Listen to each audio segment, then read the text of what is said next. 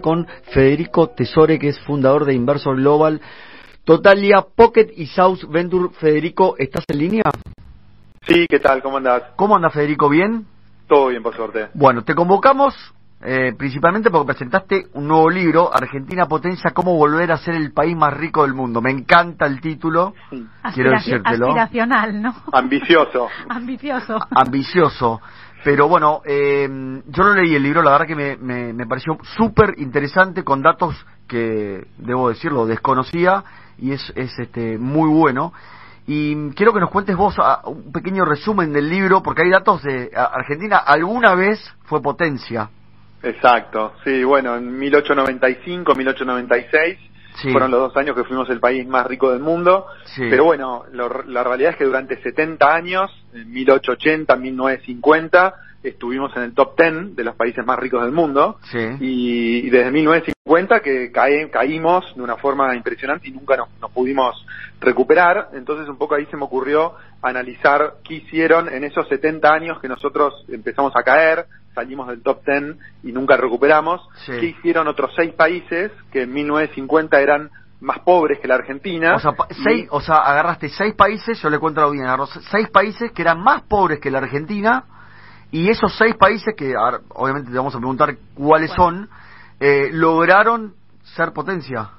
Exacto, hoy están en el top 10, son de los países más desarrollados del mundo eh, y por lo tanto recorrieron el camino inverso que el que recorrimos nosotros. Entonces la idea del libro es un poco tratar de elegir seis países que son muy diferentes entre ellos y tratar de sacar alguna receta o algún plan que podría recorrer un país como la Argentina para volver además demostrás, con esos seis países que, que es posible dar vuelta a la ecuación o no Totalmente posible, te, nombro los países, Corea del Sur, eh, que ahí lo comparo también con Corea del Norte, ¿no? Totalmente, es muy interesante eso. Eh, después Noruega, que no tiene nada que ver con Corea del Sur. No. Eh, Irlanda, Alemania, Chile y, Chile, digamos. Son países de mm. todos los tamaños, todos los continentes, culturas totalmente diferentes. Uno, pega, uno pegado a nosotros. Me parece buenísima la, la, la paradoja entre Corea del Norte y Corea del Sur, ¿no? Es impresionante porque la verdad que partieron en 1950, eran dos países, era un país devastado, digamos, era, una gran villa miseria y, y, tomaron recetas y caminos 100% diferentes y tuvieron resultados 100% diferentes, ¿no? Hoy Corea del Sur es uno de los países más ricos y más educados del mundo y Corea del Norte sigue siendo un país recontra pobre y sin ningún tipo de progreso. Eh, así que e, e, ese, ese ejemplo es muy, muy claro y lo mismo pasó con Alemania, ¿no? Con las dos Alemanias que después, bueno, terminaron este, unificando, pero también tuvieron caminos diferentes y, tuvieron efectos totalmente diferentes. Guerras mundiales, eh, devastados, de, todo han pasado. Totalmente, pero bueno, pudieron desarrollarse, eh, pudieron, digamos, crecer. Entonces la idea era tratar de salir un poco de la, de la coyuntura argentina y de las peleas políticas y decir, bueno, salgamos un poco de esto, tratemos de, mirar un poco más a largo plazo y tratemos de ver eh, cómo podemos salir de este, de este estancamiento que, que, ya no tiene color político, porque fíjate que en estos últimos 70 años tuviste gobiernos de todos los, de todos, los, de todos los colores. Vos sabés, Federico, que en base, eh, leyendo tu libro, se me venía una imagen a la, la cabeza, ¿no? Y, hablando de Argentina. Y, y esto preguntártelo, ¿no? Digo, yo veo que cada cuatro años, que tenemos periodos, periodos gubernamentales, ¿no? Eh, cada cuatro años el que viene empieza a construir una planta baja. Cuando llega y, viene otro gobierno, destruye esa planta baja y empieza a construirla de vuelta. Y así, así, así, así, todo lo que hizo el anterior estaba mal. Digamos, uno de los problemas que vos identificás puede ser, eh, más allá de que la Argentina es un país rico en muchas cosas, ¿no? Por, por, por extensión, por paisajes, por riquezas naturales. Digo, me, me pregunto, ¿el problema son los políticos? No, yo creo que es, más profundo que los políticos y creo que este punto que mencionás, que cada cuatro años el país es como que empieza de nuevo, eh, es algo que, que, que, va en contra del desarrollo de la Argentina. Todo, Todas las historias de desarrollo de estos seis países que analicé en el libro son historias de largo plazo. Claro, el desarrollo eh, es fundamental la constancia, la perseverancia, pasar momentos difíciles y tratar de más o menos mantener el rumbo y no cambiar eh, todo el rumbo cada vez que asume un nuevo gobierno, es decir, eh, no es no es instantáneo ni mágico. Es a largo plazo. mucho tiempo. Federico, ¿qué tal? Soy Arancha, ¿cómo estás? ¿Qué tal? ¿Cómo andas? Eh, te quiero preguntar lo siguiente. Imagino que esto fue el proceso de creación del libro. Eh, ¿Dónde surgió? ¿Surgió de charlas con amigos, digamos? Porque son temas que muchos hemos conversado, ¿no? Que muchas veces surgen eh, en, encuentros. Eh, ¿Surgió de ahí o tuvo algún otro proceso creativo que te permitió eh, profundizar en el análisis? Creo que sí, creo que, que, surge un poco de las charlas que tenemos todos con nuestros amigos, familiares y, y siempre el, creo que todos muchos dicen no, el problema es la cultura, el bueno, cada uno de nosotros tiene un culpable, ¿no? De por qué la Argentina está mal y no progresa.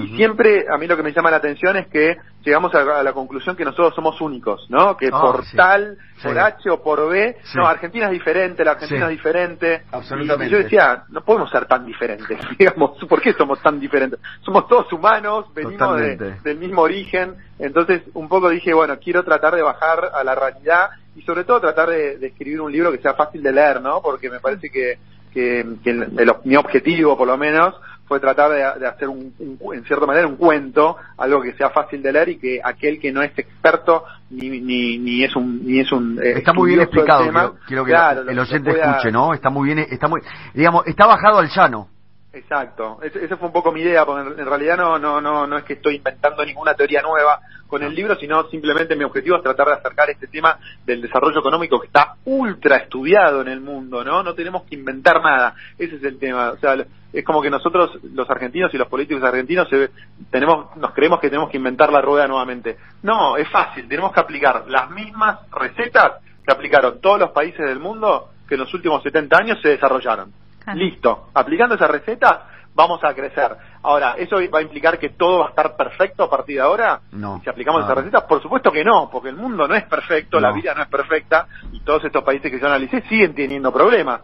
Pero por lo menos avanzaron muchísimo más en estos 70 años, donde nosotros este, no, no solo no progresamos, sino que, que fuimos para atrás. Tengamos en cuenta que la inflación y la pobreza en el mundo no, no son problemas ya casi. La inflación no es problema y la, y la pobreza baja cada vez más. Y en Argentina pasa lo contrario, o sea, ¿cómo puede ser que pase lo contrario? Entonces ahí es donde digo, tiene que haber alguna receta común y, ahí estos cuatro, estos cuatro factores comunes que tienen estos, estos, países, que si quieres se los menciono, que es primero libertad para hacer negocios, no existe ningún país del mundo que progrese sin empresas fuertes y que progresen. El segundo punto es la apertura al comercio internacional. Es fundamental que las empresas nuestras puedan exportar y puedan conquistar este, el mundo. Justo, justo, justo con lo de la carne que, acaban de suspender la exportación de carne, por ejemplo. Totalmente, es inentendible, es una medida de corto plazo que, que todo el mundo sabe, hay evidencias concretas que no sirve. Eh, y, bueno, pero venimos repitiendo los errores. Todos los países que crecieron, desde Corea del Sur hasta Noruega, hasta Alemania, todos exportan. Entonces eso tendría que ser algo fundamental para poder crecer. La disciplina fiscal es otro punto. Nosotros somos muy indisciplinados desde el punto de vista económico y, fiscal. Tenemos que tener eh, disciplina fiscal. Todos estos países que crecieron tienen disciplina fiscal. Y la última es cierta calidad institucional. Aún China siendo un país comunista y con todos los problemas que tienen, todos los índices de calidad institucional están mucho mejor que la Argentina.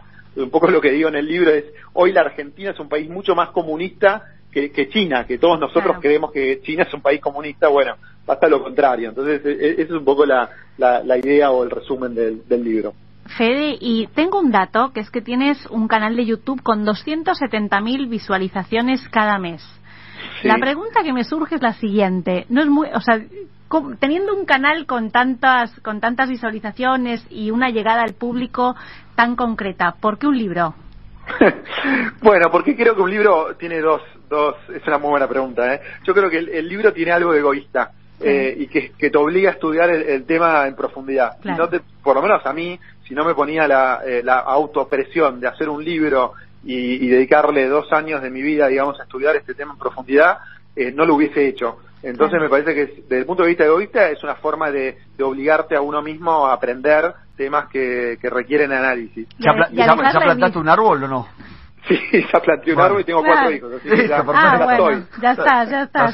Dejas la evidencia para el futuro, porque si no en las redes, aunque todo quede, es muy efímero, ¿no? Totalmente, sí. Yo creo que después eh, el libro llega, tiene, tiene un efecto, digamos, mucho más duradero que un video, ¿no? El video es mucho más instantáneo y yo creo que el libro queda en las bibliotecas, entonces creo que tiene un efecto mucho más este, duradero. Y creo que la batalla del desarrollo de Argentina es, cultural. Yo siempre, en una de las cosas que digo en el libro es, no tenemos que esperar que venga un líder salvador que aplique una receta salvadora, eh, tenemos que tiene que ser al revés tiene que nosotros tenemos que entender cómo crecen los países y luego lo tenemos que exigir a nuestro político preferido que aplique esas recetas porque estas recetas no son ni de izquierda ni de derecha son son universales basta, basta de, poner la ideología o de anteponer la ideología. Eh, Federico para ir cerrando dónde la, gente que quiere que quiere leer tu libro dónde dónde lo puede encontrar bueno, se puede comprar en Mercado Libre, Amazon, si no hay una dirección web que, web que es argentinapotencia.ar y lo pueden comprar ahí directamente. Me queda, me queda, me queda algo que de, lo de tu libro, después de terminar de leer el libro, que digamos, me queda la reflexión de que hay una salida. 100%, hay una, una salida. Y yo sé que en este momento de Argentina, que estamos todos tan están preocupados por todo lo que está pasando, parece que es el fin del mundo, pero si uno pone un poquito de perspectiva y se fija cómo resurgieron de las cenizas países como Corea del Sur, China, etcétera, se da cuenta que, siempre que siempre hay una salida y no hay que perder el optimismo y la esperanza. Bueno, te quiero agradecer muchísimo esta comunicación con nosotros acá en Efecto Mariposa. Muchísimas gracias a ustedes por el llamado. Gracias. ¿eh?